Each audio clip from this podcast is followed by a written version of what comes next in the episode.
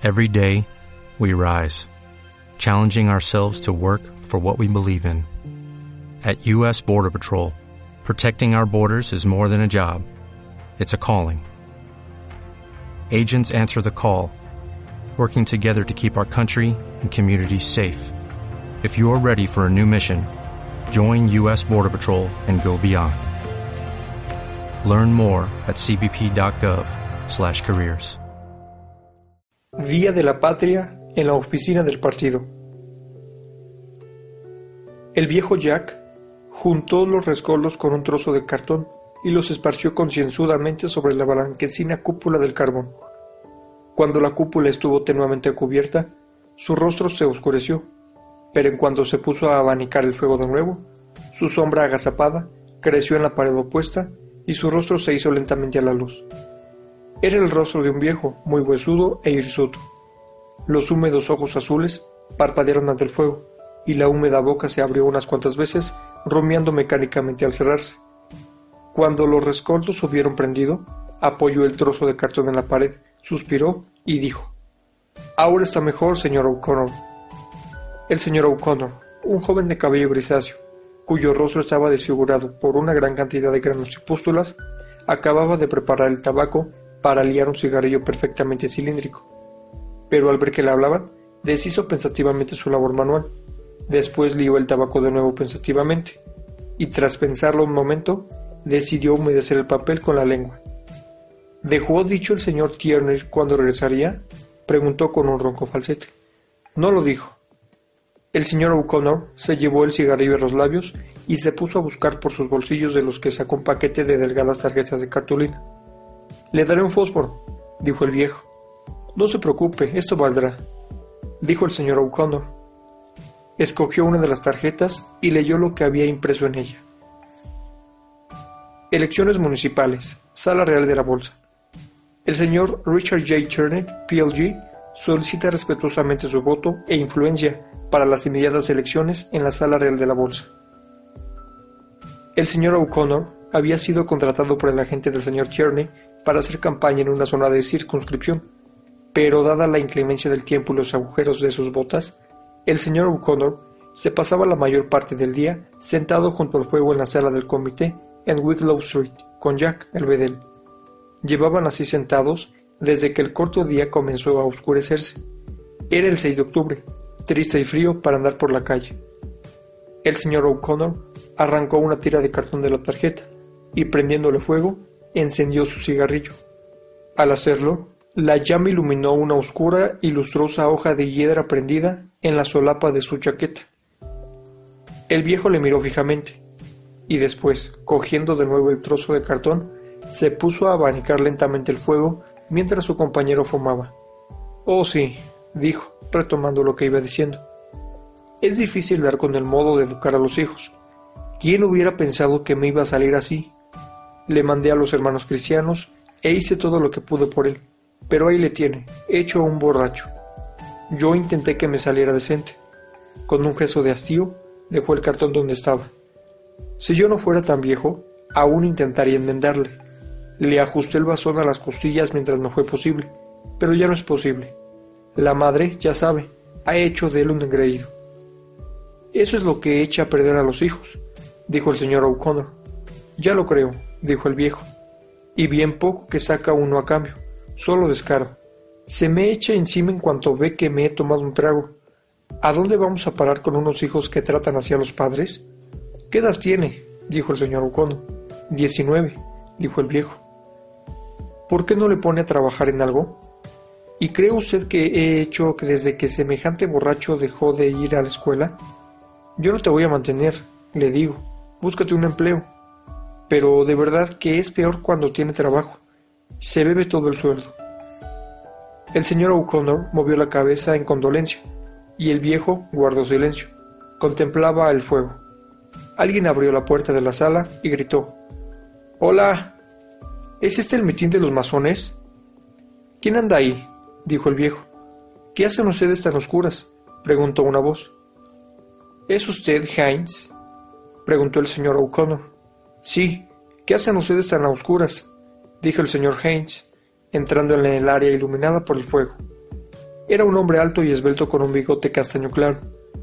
Llevaba levantado el cuello de la chaqueta y del ala de su sombrero colgaban unas inminentes gotitas de lluvia. Bueno, Matt, dijo el señor O'Connor. ¿Cómo va todo? El señor O'Connor agitó la cabeza. El viejo abandonó la chimenea, se movió a tropezones por la sala y regresó con un par de cirios que metió uno tras otro en el fuego, para llevarlos después a la mesa, iluminando una habitación vacía ante la que el fuego perdió su alegre colorido. Las paredes estaban desnudas, excepto por un ejemplar de un discurso electoral. En el centro de la habitación había una mesa pequeña en la que se amontonaban papeles. El señor Haynes se apoyó en la repisa de la chimenea y preguntó ¿Te ha pagado ya? Todavía no, dijo el señor O'Connor. Espero que esta noche no nos deje en la estagada. El señor Haynes se rió. Te pagará, dijo. No temas. Espero que ande listo, dijo el señor O'Connor, si es que habla en serio. ¿Tú qué opinas, Jack? preguntó el señor Haynes, con sorna, al viejo. El viejo volvió a sentarse junto al fuego, diciendo No ha pagado todavía, pero al menos tiene con qué. No es como el otro chapuzas. ¿Qué otro chapuzas? dijo el señor Haynes. Colgan, dijo el viejo, con desprecio. ¿Dice usted eso porque Colgan es un obrero? ¿Cuál es la diferencia entre un honesto albañil y un tabernero, eh? ¿Acaso un obrero no tiene tanto derecho a estar en la corporación como cualquier otro? Incluso más derecho que cualquiera de esos piernas que andan siempre con el sombrero en la mano, tirando de la levita de cualquiera con un apellido altisonante. ¿No es así, Matt? Dijo el señor Hines, dirigiéndose al señor O'Connor. Creo que tiene usted razón dijo el señor O'Connor. Un hombre ha de ser honesto y diáfano, sin máscaras ni disimulos. Ha de hacer honor al hecho de postularse como representante de la clase obrera. Ese tipo para el que usted trabaja solo busca conseguir un puesto u otro. La clase obrera ha de verse representada, por supuesto, dijo el viejo. El obrero se lleva todos los palos, dijo el señor Haynes, y no ve medio penique, pero todo procede del trabajo. El obrero no anda a la casa de bicocas para sus hijos, primos y sobrinos. El obrero no va a arrastrar el honor de Dublín por el fango para complacer al monarca alemán. ¿Cómo es eso? dijo el viejo. ¿No sabe que quieren pronunciar un discurso de bienvenida a Eduardo Rex en el caso de que venga por aquí el año que viene? ¿Qué es lo que se pretende al postrarnos como los chinos ante un rey extranjero? Nuestro hombre votará contra el discurso, dijo el señor O'Connor. Se presenta entre los candidatos nacionalistas. En contra, dijo el señor Haynes. Espera a ver si hace una cosa u otra. Le conozco. ¿Acaso no le llaman Dick el truco?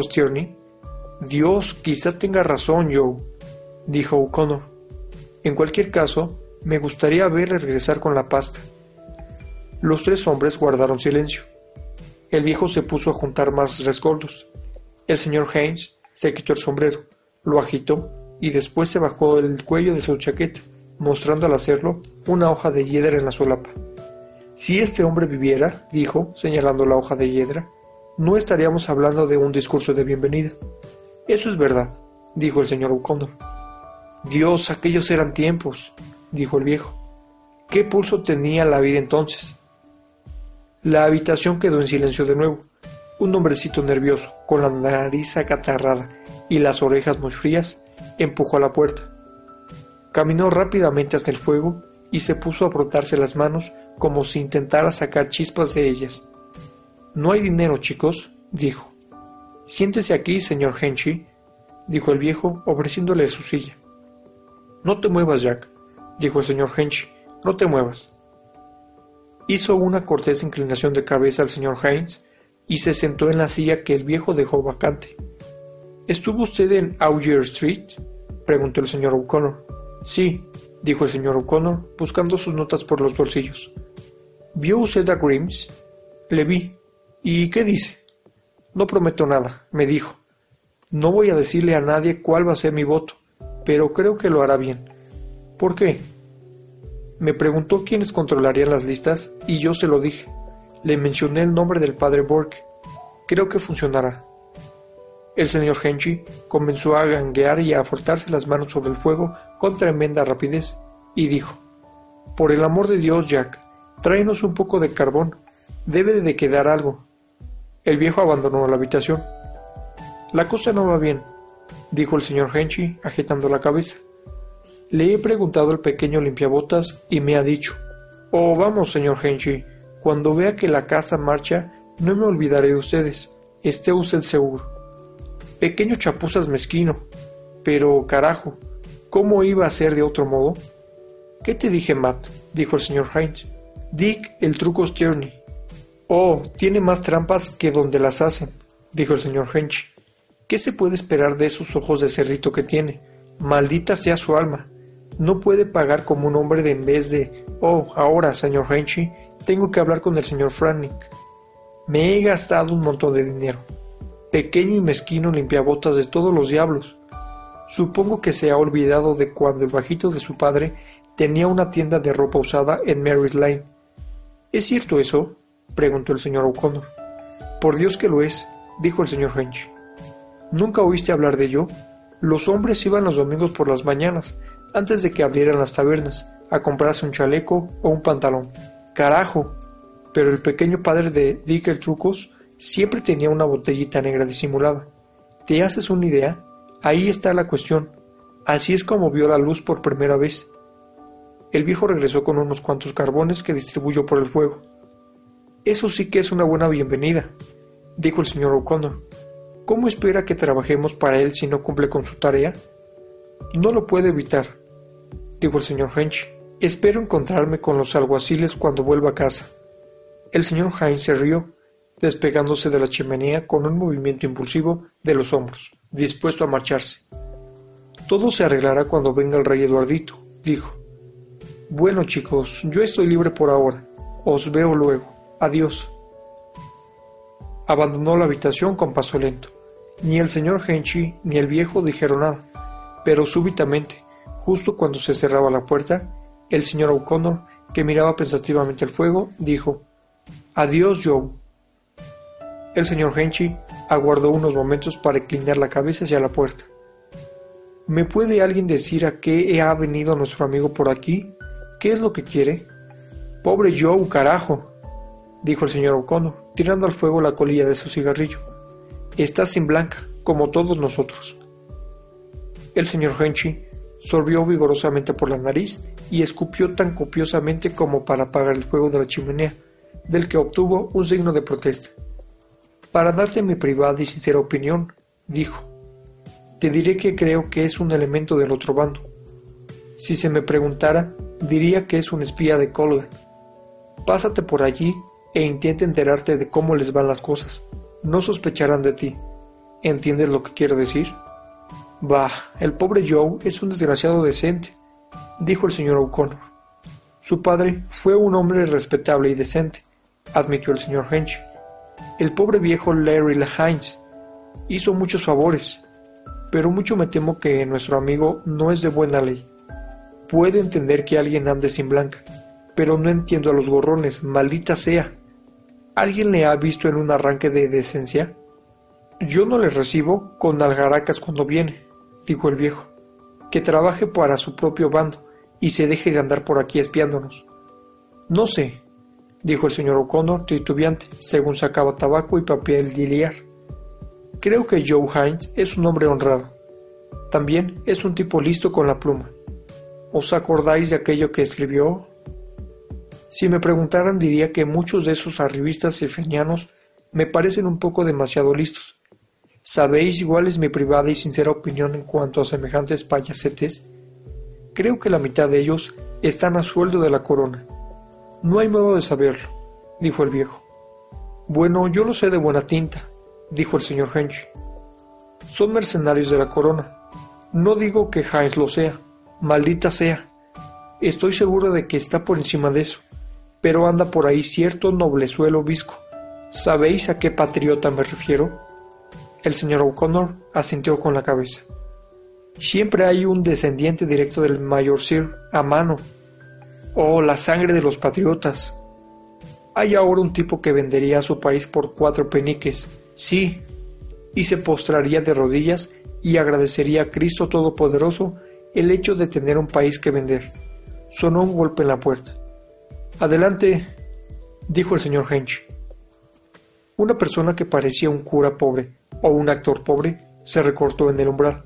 Su ropa negra se abotonaba muy ceñidamente a su cuerpecillo y resultaba imposible decir si su alzacuello era de cura o de laico, pues llevaba levantadas las solapas de su ajada levita, en cuyos botones se reflejaron los cirios.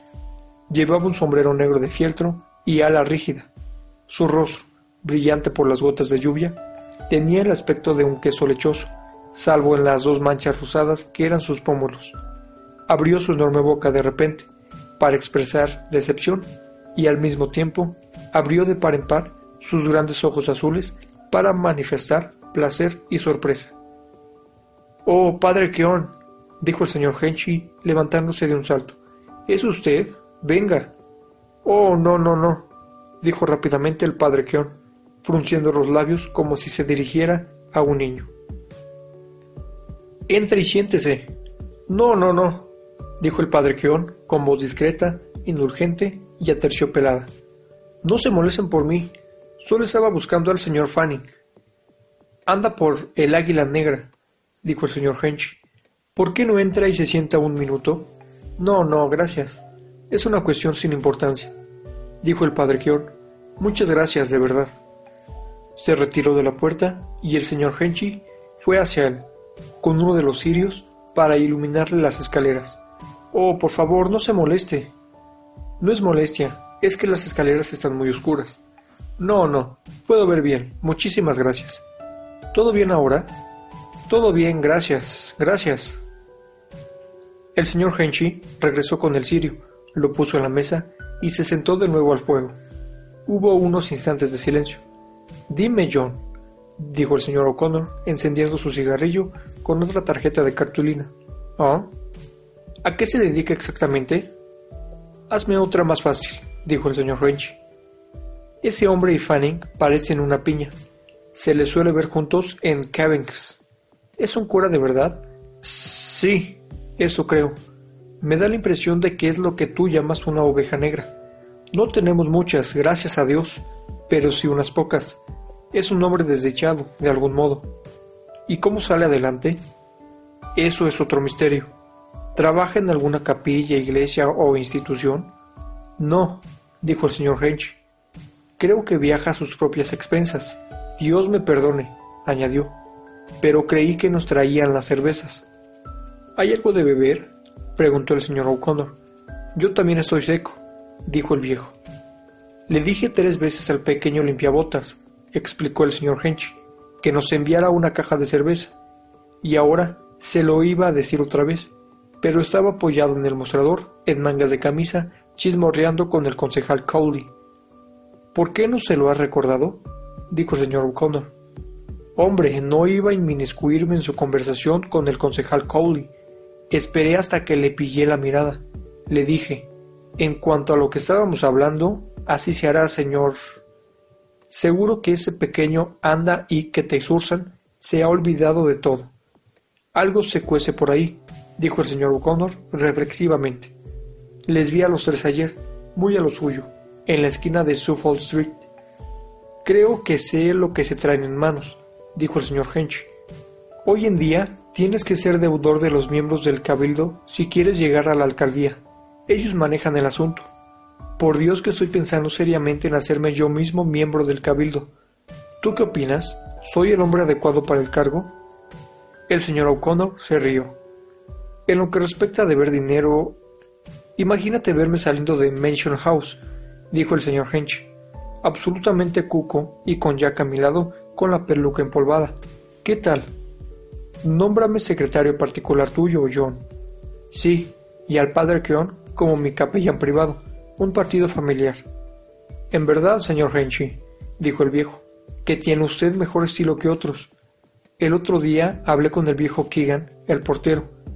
¿Qué le parece a usted su nuevo jefe, Pat? le dije. No parece muy divertido, le dije. ¿Divertido? dijo él. Ese vive con el olor de una mecha. ¿Y saben lo que me dijo? Por Dios que me negué a darle crédito. ¿Qué dijo? preguntaron el señor Henchy y el señor O'Connor. Me dijo, ¿qué pensaría usted de un alcalde de Dublín que manda comprar cuarto y mitad de chuletas para su desayuno? ¿Eso es la gran vida? Me dijo, vaya, vaya, dije yo, marchando cuarto y mitad de chuletas, dijo él, para Mansion House. Vaya, dije yo, ¿con qué tipo de gente nos la tenemos que jugar? En ese momento sonó un golpe en la puerta y un chico asomó la cabeza. ¿Quién anda por ahí? dijo el viejo. Del águila negra, dijo el chico, andando de costado y depositando en el suelo un cesto con ruido a entrechocar de botellas. El viejo ayudó al chico a llevar las botellas del cesto a la mesa y revisó la cuenta. El chico se echó al cesto, al hombro, y preguntó ¿No hay botellas? ¿Qué botellas? dijo el viejo. ¿No vas a dejar que nos las bebamos antes? dijo el señor French. Se me dijo que les pidiera las botellas. Vuelve mañana, dijo el viejo. Oye, chico, dijo el señor French, acércate a lo de O'Farrell y dile que nos deje un sacacorchos. Dile que es para el señor Hench. Dile que es cuestión de un minuto. Deja aquí el cesto. El chico salió y el señor Henchy se puso a frotarse alegremente las manos diciendo Bueno, no es tan malo, al fin y al cabo. Es tan bueno como su palabra en cualquier caso. No hay vasos, dijo el viejo. No te preocupes por eso, Jack, dijo el señor Henchy. Muchos hombres de buena ley han bebido de la botella antes que nosotros, es mejor que nada, de todos modos, dijo el señor O'Connor. No es un mal tipo, dijo el señor French. Lo que pasa es que Fanning le tiene cogido. Tiene buenas intenciones a su modo, ya sabes. El chico regresó con el sacacorchos. El viejo abrió las tres botellas y le estaba devolviendo el sacacorchos cuando el señor Henchy dijo ¿Quieres un trago, chico? Como usted quiera, señor, dijo el chico. El viejo abrió otra botella, refunfuñando, y se la pasó al chico. ¿Qué edad tienes? le preguntó. Diecisiete, dijo el chico. Como el viejo no dijo nada más, el chico cogió la botella. Dijo, con mis mejores respetos, señor, al señor Hench. Se bebió el contenido, dejó la botella sobre la mesa y se limpió la boca con la manga. Después, cogió el sacacorchos y atravesó la puerta andando de costado, murmurando una especie de despedida. Así se empieza, dijo el viejo. Lo estrecho llevo lo ancho, dijo el señor Hench. El viejo distribuyó las tres botellas que había abierto y los hombres bebieron simultáneamente. Después de beber cada cual, colocó su botella en la repisa de la chimenea, al alcance de la mano, con un largo suspiro de satisfacción. Bueno, he tenido un día ajetreado, dijo el señor Henchy después de una pausa. ¿De veras, John? Sí, le he conseguido una o dos cosas en Dawson Street, Crofton, y yo. Entre nosotros, ya sabes, Crofton es un buen tipo, desde luego, pero no vale un pimiento como agente electoral. No atina ni a dirigirse a un perro. Se queda de pie mirando a la gente mientras yo hablo. Dos hombres entraron entonces en la habitación. Uno de ellos era muy gordo, con una ropa de estameña azul que parecía a punto de desprenderse de su desaliñada figura. Tenía una cara grande, cuya expresión parecía la de un buey joven, unos ojos azules que miraban fijamente y un bigote entrecano. El otro, mucho más joven y endeble, tenía una cara delgada y bien afeitada. Llevaba un cuello doble muy alto y un bombín de ala ancha. Hola, Crofton, dijo el señor Hencho al gordo, hablando del rey de Roma. ¿De dónde han salido esas botellas?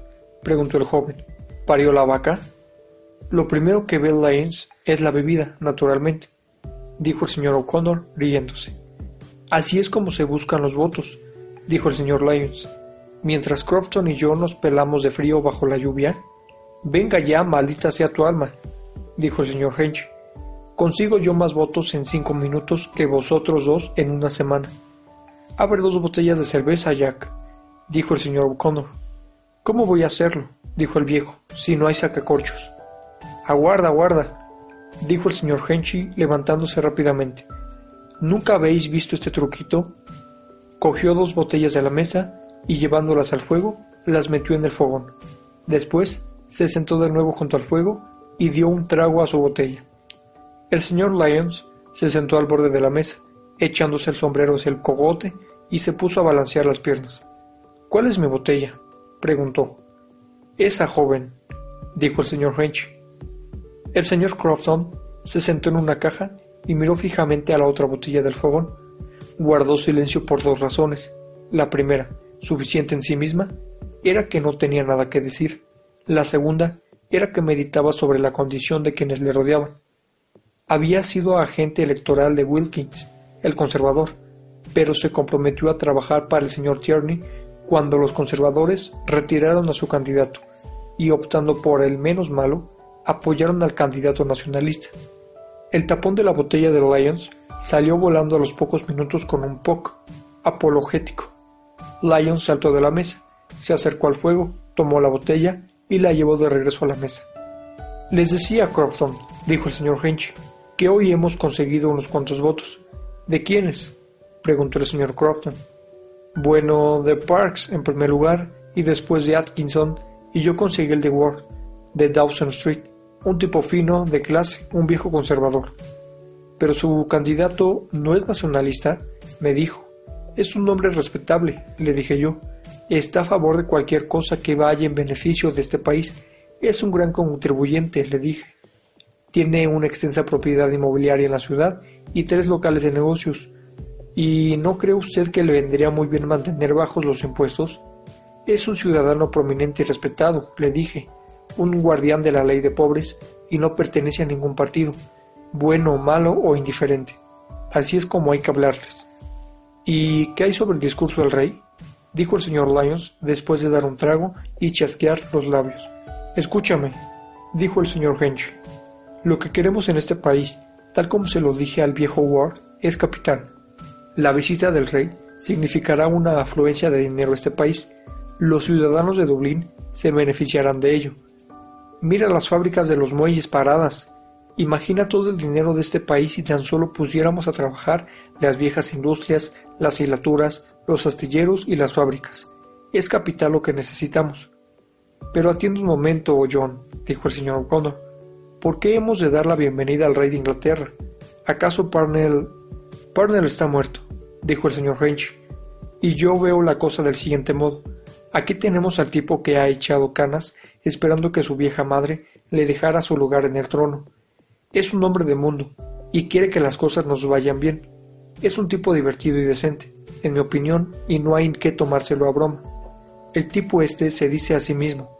La vieja nunca visitó a esos salvajes de irlandeses. Por Cristo que iré yo mismo y veré cómo son. Y vamos a insultarle cuando llegue como un visitante amistoso, ¿eh? ¿No es así, Crofton? Crofton asintió con la cabeza. Pero con todo y con eso, dijo el señor Lyons, sabemos que la vida del rey Eduardo no es muy... olvidemos lo pasado, dijo el señor Hench. Personalmente admiro a ese hombre. Le gusta la juerga como a ti y a mí. No le hace ascos al ponche. Quizá es un poco calavera y es un buen deportista. Maldita sea, ¿es que los irlandeses no podemos jugar limpio? Todo esto está muy bien, dijo el señor Lyons, pero veamos ahora el caso de Parnell.